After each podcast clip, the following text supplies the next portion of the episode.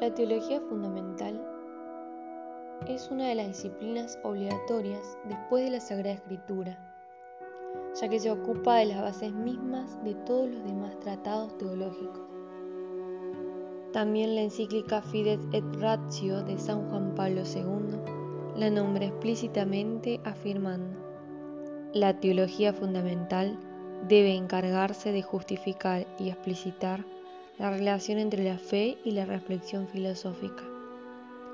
La Fides et Ratio, inmediatamente después de declarar que tiene como interlocutores muy directos los filósofos y los teólogos, añade que se dirige igualmente a todo hombre que busca la verdad. La mención expresa de este tercer tipo de destinatarios que amplía el horizonte a la vez que lo refuerza. Filósofos y teólogos se definen ambos en referencia a la búsqueda de la verdad nos sitúa de lleno ante lo que constituye, a mi juicio, el núcleo de la encíclica y más radicalmente aún ante lo que la sostiene y la explica. Con la Fides et Ratio, Juan Pablo II aspira, en efecto, a reivindicar el pensar humano en cuanto tal.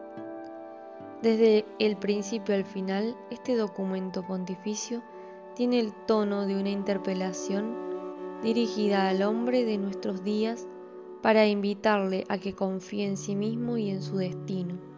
Y en consecuencia, la confianza se fundamenta siempre, de un modo y otro, en un saber a que confíe en su inteligencia, en su capacidad de alcanzar la verdad y entrar en comunión con ella.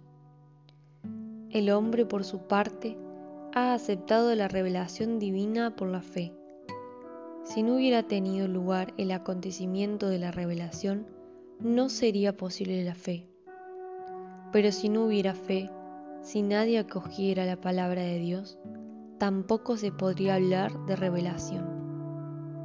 Si no hay un interlocutor, no hay comunicación. En ambos casos, la teología cristiana carecería de fundamento. Se ve que el objeto de la teología fundamental es complejo. Es la revelación de Dios para el hombre. Revelación y credibilidad forman parte esencial del objeto primario de la teología fundamental. A ella se une como objeto secundario el acto de fe al que se dirigen tanto la revelación como la credibilidad. Fides et ratio, un acto de fe, proclamando que la vida humana tiene valor y sentido, que el hombre no es un ser arrojado en el mundo, sino alguien que viene a la vida llamado a la plenitud, más en concreto, a esa plenitud que nos revela el Evangelio al anunciar que hemos sido criados por Dios y llamados en Cristo a participar de Él, pero quiere también inseparablemente de ese acto de fe y como prolongándolo, subrayar que esa plenitud de sentido puede ser percibida, o al menos entrevista siempre y en todo momento por la inteligencia humana. El hombre no debe dudar de su inteligencia, sino confiar en ella, lanzándose audazmente a la aventura de pensar, ya que sea aventura.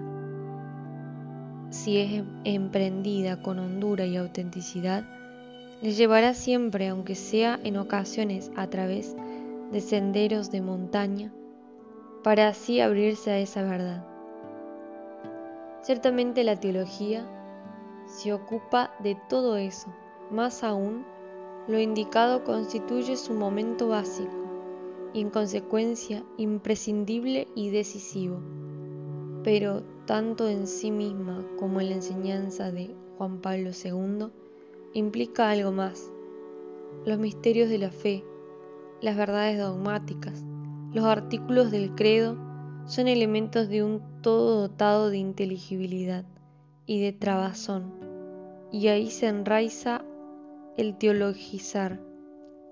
Pero no se debe olvidar que ese todo al desvelar el sentido último de la vida y de la historia, afecta al núcleo mismo del existir humano. Explicar la fe no es por eso solo poner de manifiesto el sentido y la coherencia del mensaje en el que el cristiano cree, sino, a la vez e inseparablemente, poner de manifiesto cómo ese mensaje ilumina el conjunto de la realidad y de nuestro existir.